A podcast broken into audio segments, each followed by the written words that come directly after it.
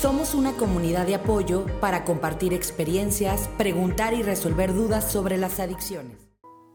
Hola, ¿cómo está nuestra comunidad de Yo Dependo? Pues soy felices de continuar con nuestro podcast El abuso sexual en la infancia y cuáles son las repercusiones en la vida adulta. Pues estamos aquí muy contentos con nuestra especialista Viviana.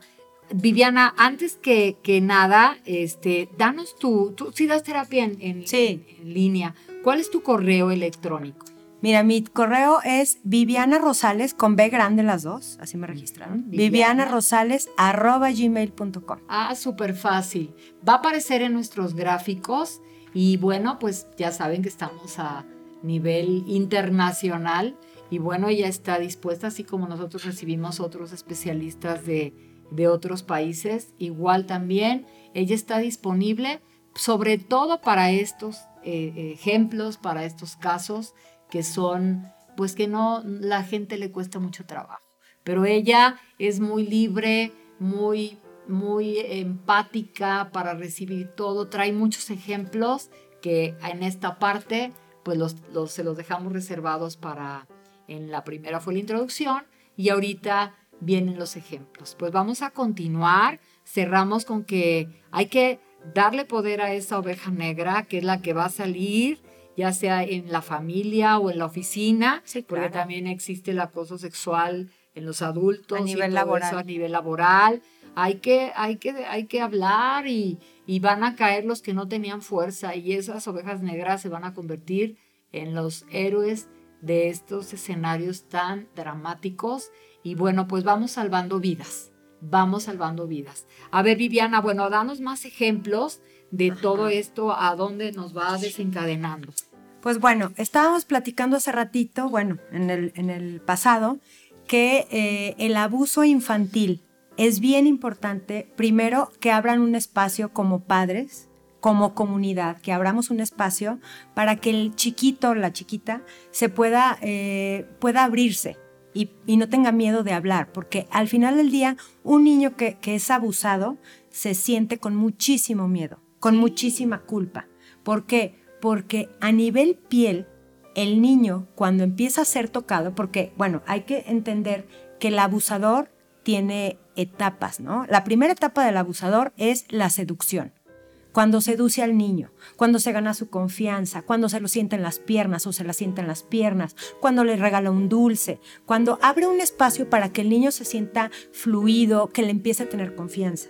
Entonces, las primeras caricias, este, pues obviamente al niño le generan a nivel piel un cierto grado de satisfacción. Entonces eso después, cuando ya pasa el abuso, al niño le genera una culpabilidad. Entonces hay una dicotomía aquí entre el grado de satisfacción a nivel piel y después la culpabilidad de que él sabe que no está bien lo que pasó, aunque no le ponga palabras. ¿No?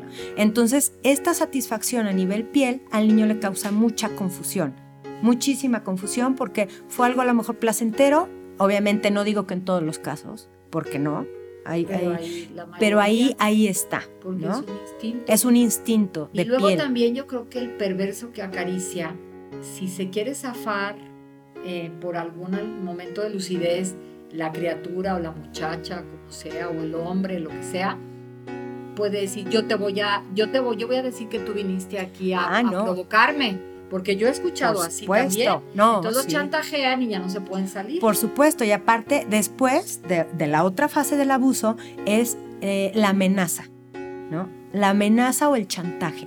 Si tú dices algo, voy a matar a tu mamá. Porque aparte así son tan perversos que a esos grados llegan. O voy a decir que tú me provocaste. O sea, les empiezan a decir cosas que los niños ni entienden, pero que sienten una amenaza verbal muy fuerte o un apretón o lo que sea. Entonces ellos ya no quieren volver a repetir, ellos se sienten culpables, ¿sí? ¿Y qué pasa? Muchas veces por esta culpabilidad los niños no saben. Bueno, siguiendo con el tema, este, los niños que son abusados generalmente no lo comunican. No. No lo comunican porque les da muchísimo miedo y muchísima culpabilidad.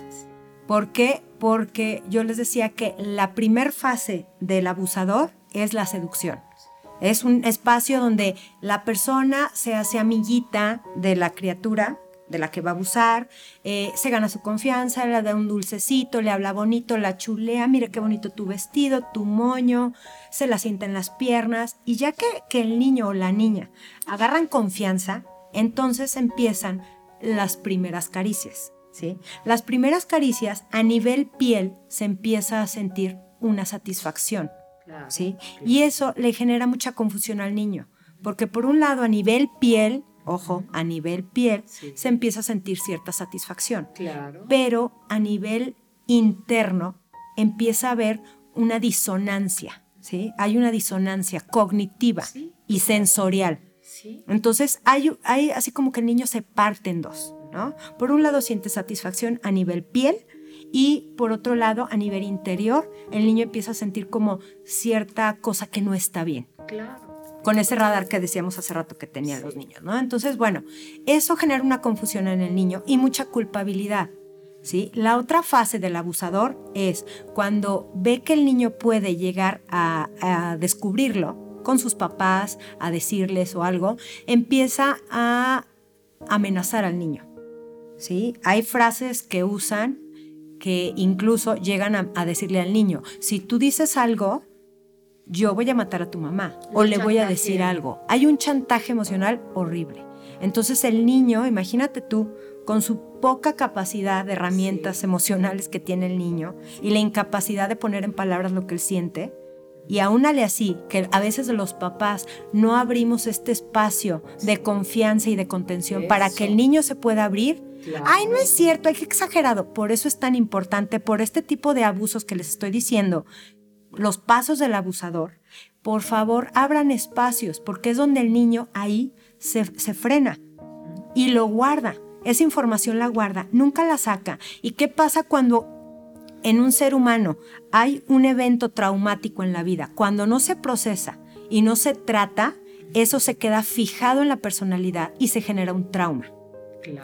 Entonces, por favor, tengan mucho cuidado de ser juiciosos con sus hijos cualquier cosita que les digan, abran el tema de una forma casual, de una forma ligera, para que el niño no se sienta juzgado por los papás. A ver, mi amor, ¿y qué te pasó? Es que el tío me, me, hizo unas cosquillitas, pero no me gustaron. Ah, ok, mi amor, a ver, ¿y, en dónde fueron tus cosquillitas? Tú tienes, la, tienes que tener la capacidad de contener tu ansiedad abajo de tu piel. ¿Para qué? Para no transmitirle a este niño este coraje que está sintiendo por lo que te está contando. Entonces ahí los padres tenemos que ser, con, o sea, tenemos que contenernos para que el niño siga su curso de todo lo que nos está contando. Para poder controlar Exacto. a la persona, contenerla. Exacto. Porque si te vas a ir así, pues ni ayuda. No, al contrario, el niño ya no va a decir nada y mira, se va a callar la boca y punto, se acaba la conversación. Si el niño no quiere continuar con la conversación, te esperas y en otra ocasión vuelves a sacar el tema. Oye, mi amor, la vez pasada no terminamos de contar con las cosquillas estas del tío. Cuéntame, ¿y dónde fueron? Y no sé qué. Ah, ok. O sea, tú en light, en modo tranquila, ¿sí? O sea, teniendo la capacidad de contenerte para, como dices tú, contener al otro. Entonces, en ese momento ya el niño abre un espacio donde se puede este, expresar sin ser juzgado por la mamá o por el papá, ¿no? Entonces, bueno, esas son las fases del abusador. Entonces hay que tener mucho cuidado y hay que saber cuáles son, para saber que el abusador siempre va a tener estrategias para no ser descubierto, ¿sí? Entonces el niño va a cargar con esa culpa. En caso de que el niño tenga esta capacidad de abrirse para contarlo, qué maravilla, porque en ese momento terapia no, hay, no es de que, ah, me lo contó, ya no pasa nada. No, ojo, el niño que te cuenta que hubo un abuso, por más mínimo que a ti se te haga papá o mamá, llevarlo con un especialista, con un psicólogo especializado para tratar abusos. ¿Por qué? Porque esto puede ser muy, muy benévolo si tú este, lo trabajas. En su momento. En su momento, para resignificar eso y quitarle la culpabilidad al niño. Eso. ¿Sí? Es bien importante. Porque su autoestima va. Totalmente, porque siempre se va a sentir un niño no adecuado, se va a sentir un niño sucio, sucio se va a sentir un niño mm, no. El umbral del merecimiento del niño baja tremendamente. ¿Y qué va a pasar? De grande, corte A. A ver en caso de que el niño no habla, no hable, de nada de esto, se queda fijado ese evento traumático en su personalidad, da como, como resultado un trauma. ¿Y qué va a pasar cuando sea grande? Vamos al tema. En la adultez, ¿qué va a pasar con este niño que no, que no habló del abuso? Generalmente son personas que van a tener, pues ahora sí que una distorsión cognitiva a nivel laboral, a nivel sexual, a nivel vincular, con sus parejas, con sus amigos, va a afectar todas las áreas de su vida, el área social, el área afectiva, el área sexual, el área laboral, todas. ¿Sí? Porque vas, vas, vas cargando una culpabilidad que la vas magnificando con la edad.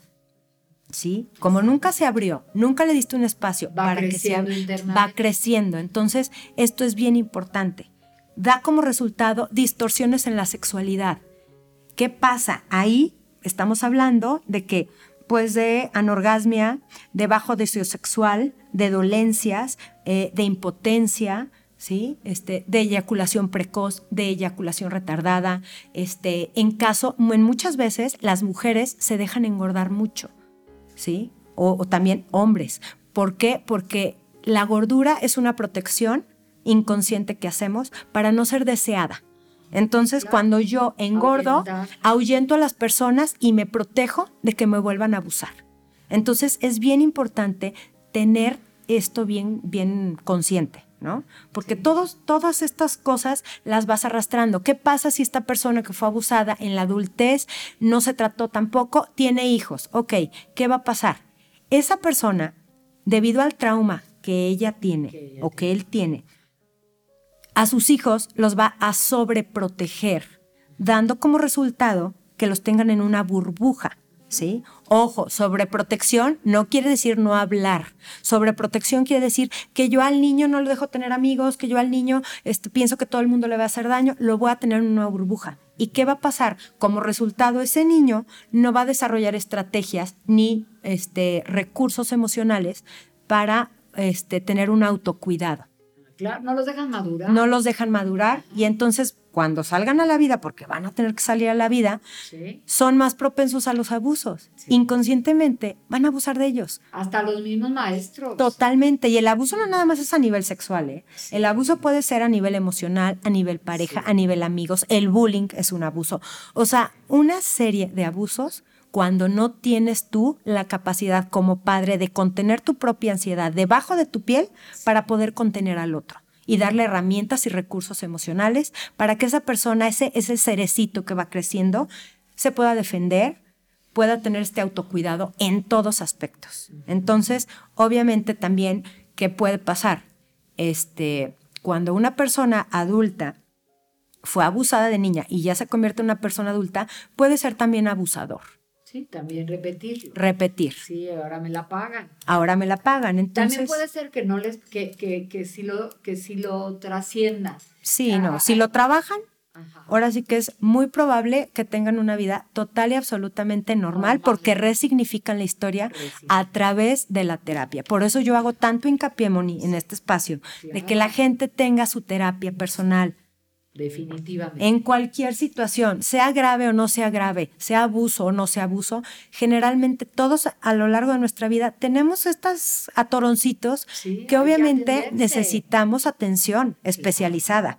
No ir con la comadre, no que... A ver, se me hace muy importante que lo digas. Por favor, yo sé que muchas veces nos da mucho miedo abrirnos al otro, nos da mucho codo, ay no, ¿qué codo? ¿Pagar? No, no, no, no. A ver, la salud mental es la que nos rige todas las áreas de nuestra vida. Todas. Entonces sí los invito a todos a que tengan terapia.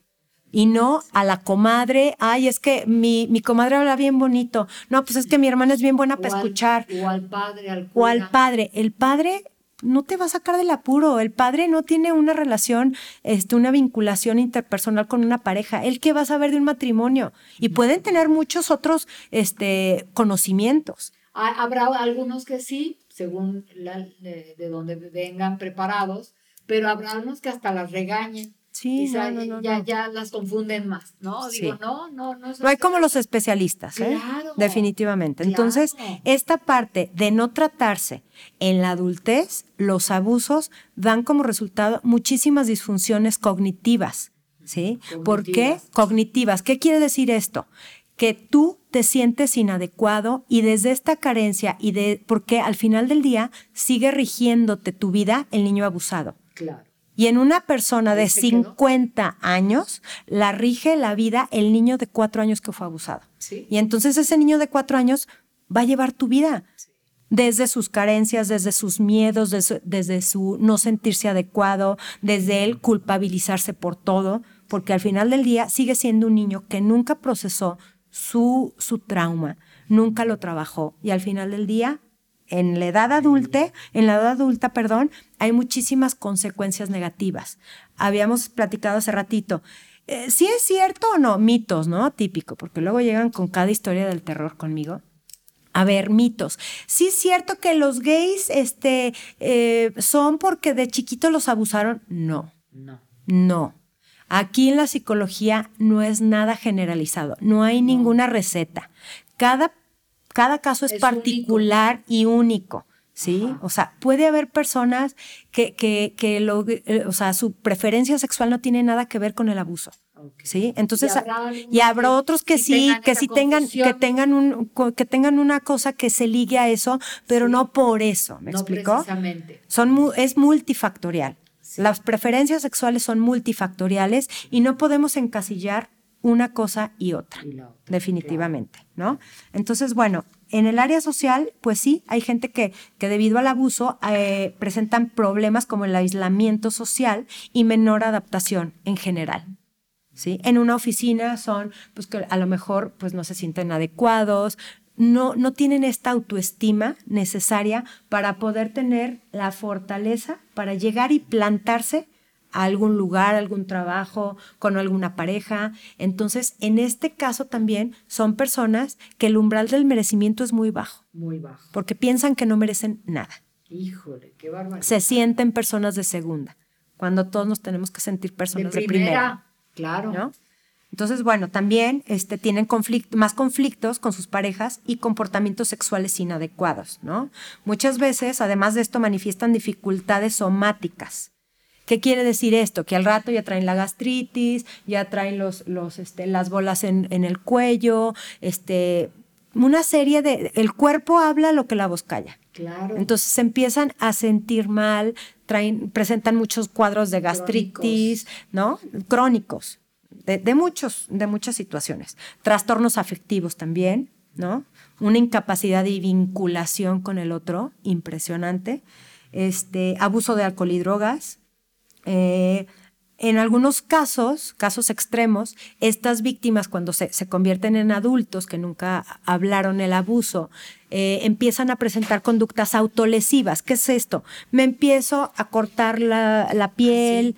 ¿Para qué? Para desviar el dolor emocional con el dolor físico. Sí, ¿no? sí, es muy típico. Muy típico. Y pensamientos suicidas. Sí. Mi vida no vale la pena porque entonces yo fui la culpable. En caso de que muchas veces no se trate, que nada más expongan el tema con sus papás, los niñitos, Pero no se pero no se les dio un tratamiento adecuado psicológicamente hablando, estos niños, pues obviamente si la familia este, se, pues, se rompe, ¿no? El niño va a cargar con eso.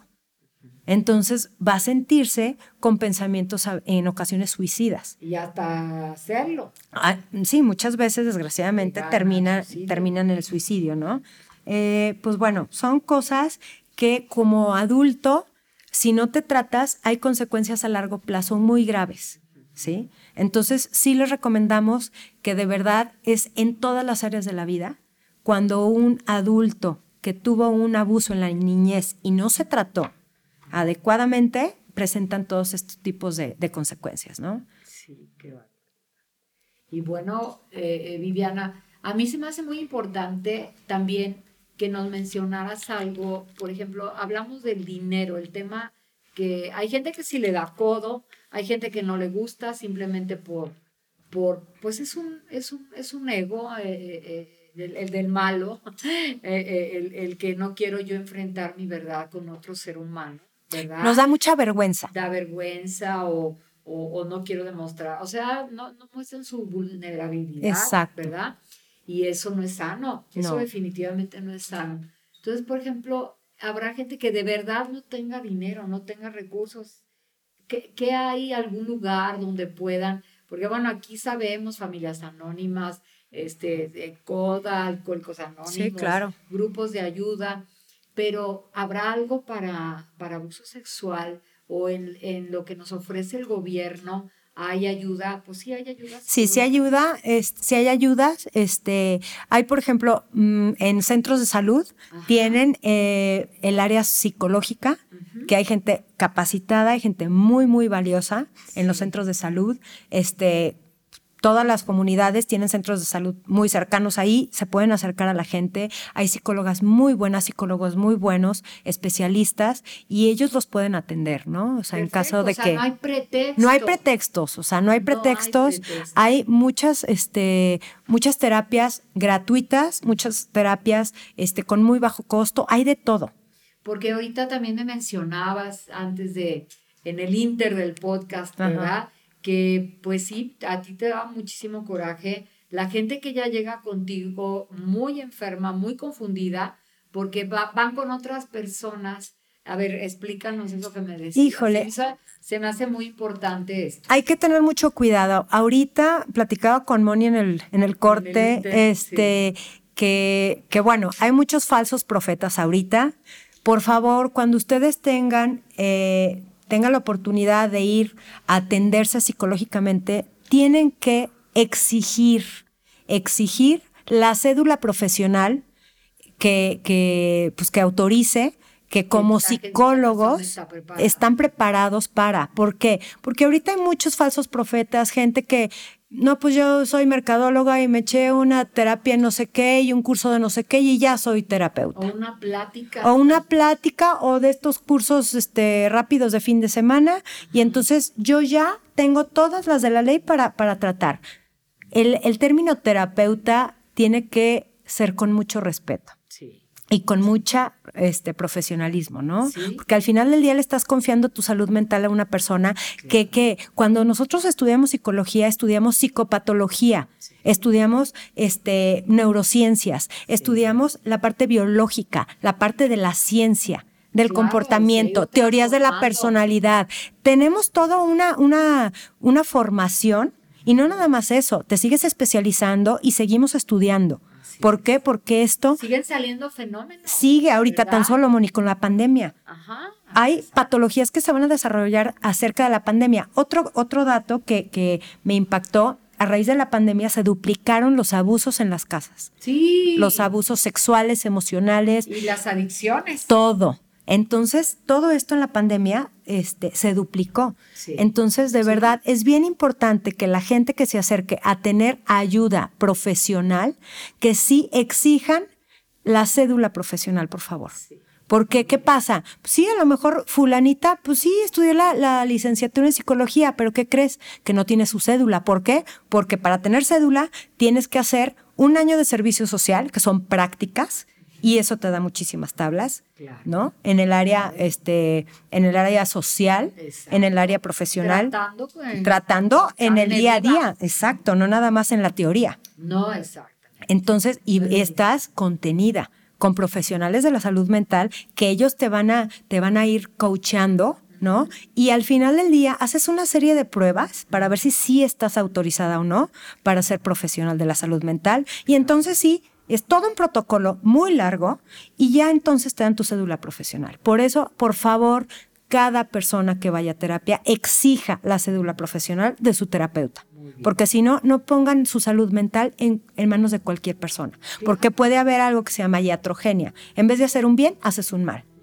Claro. Y cuando una persona llega con un problema, sale con cinco. Y luego por eso odian las terapias y a los psicólogos por uno que que los confundió más, ¿no? Y que ni siquiera era el adecuado. Sea así, con cédula también no haces clic, si no haces clic, pues busca otro. Sí, claro. el caso es que las cosas no se queden sin resolver. Sí, por supuesto. Hay que buscar así la horma de tu zapato donde conectes bien con la persona, donde, pues no, o sea, a veces son difíciles de hablar. Y bueno, pues, por ejemplo, tú que eres así tan, tan eh, emotiva y pues me imagino que la gente se siente muy bien contigo, ¿no? Porque por, hay, hay otros muy serios. No, mira, y- serio con otros serios, claro. pues nomás se quedan viendo. No, y aparte, ¿sabes qué? Definitivamente sí tienes que tener como esta, este profesionalismo para decir, ¿sabes qué? Yo con esta problemática no puedo y te voy a canalizar con un, con un colega.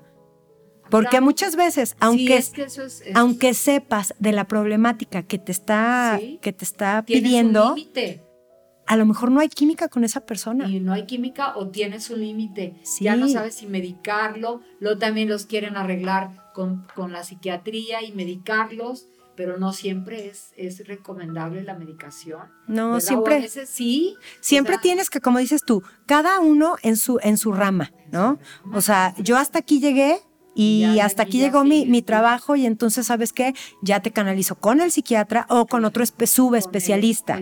¿No? Donde yo ya, yo ya tengo que identificar, hasta aquí llegó mi trabajo, ya no te puedo ayudar más. Claro. ¿Sí? Porque cuántos no hay que por ganar dinero se eternizan con un paciente y ya, y ya son casi que, o sea, ahí, vitalicios. No, no, no, no. O lo que decías también, ¿verdad? Con otro experto en, en, en- en los que trabajan, por ejemplo, con, con eh, la terapia alternativa, ¿no? Que el teta healing o, o que, la- eh, que te trabajan las chakras o que te trabajan, pues sí, no, no, no desvalidamos eso para cierta este, tranquilidad de, de- de tu vida diaria, lo que sea, pero Es un complemento. son complementos, no, no, son, no son precisamente para resolver estos casos tan No. dramáticos, ¿verdad? O alguien que te diga, pues perdonar, perdonar es la solución para el... O sea, no, no, o sea, a mí me ha llegado gente, no, pues me dijeron que yo,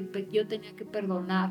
Pues no, a veces no sé qué es que perdonar. Claro que Y no. no- No, y muchas veces, O sea, pues a lo mejor liberas, sanarte, das un sanarte. espacio, claro. Claro, pero la persona, este, no, no es eh, fundamental que tú te tengas que eh, quererla o volverla a ver o, o sí, son, son dimensiones diferentes. Totalmente. Y el perdón no quiere decir que, pues puedes perdonar, pero eso no quiere decir que le incluyas en tu vida otra vez a esa persona que te hizo daño. Exacto, eh, y en cualquier situación, ¿verdad? Sí, no, yo creo que sí, como dices tú, son complementos. Sí, Este, cada, cada quien desde su trinchera, pero sí no tomarte. sanadores, sanadores, pero eh, no precisamente que abarquen temas específicos Sí. Yo creo que hay que respetar cada especialidad y hay que darle la seriedad que necesita esta parte de la ciencia. La psicología es ciencia. ¿Sí? Entonces, sí, si tú tienes una problemática, un- una, una parte científica, pues tratártela desde esta parte. Y si a ti te da paz esta parte que dices alternativa, también, pero es un complemento. Nada más. No puede ser algo central. que esa persona me va a salvar, me va a sanar todos los problemas. No, No. no. todo es multifactorial, pero sí tienes que, que irte desde, desde la línea de la ciencia cuando hay una situación de neurotransmisores, de un trastorno que ya tú, tú lo tengas este diagnosticado, Detectado. ¿no? Con base en el DSM-5, en el Sí. CIE-10, o sea, te tienes que tú, tú este, tener tus herramientas este, medibles y científicas Claro. para darle validez, validez al trabajo del psicólogo, ¿no? Exacto. Entonces, son terapias alternativas válidas, pero este, son complementarias. Muy bien. No, Viviana, pues nos has dejado, yo creo que nuestra comunidad se queda como con mucha, con muchas cosas muy, muy claras, con muchas respuestas que, que necesitaban escuchar, con muchos ejemplos muy buenos, muy del día a día, muy de lo que nosotros vivimos eh, aquí en, en, en esta, en este espacio. Y bueno, pues te agradecemos muchísimo. No, a ustedes por el espacio, veras, muchas tu gracias. tiempo tan valioso, qué bueno que ya llegó el día y, y la verdad que queremos que vuelvas otro día. Claro que sí, yo Porque feliz. yo sé que abarcas esto, a ver qué, qué va a detonar esta información y van a llegar muchas preguntas, ya este, pod- podremos invitarte con, con otro tema específico. Claro que sí, Moni, encantada. No, a ustedes. Entonces, pues confirmamos que ella atiende en línea. ¿Cuál es el teléfono de tu consultorio?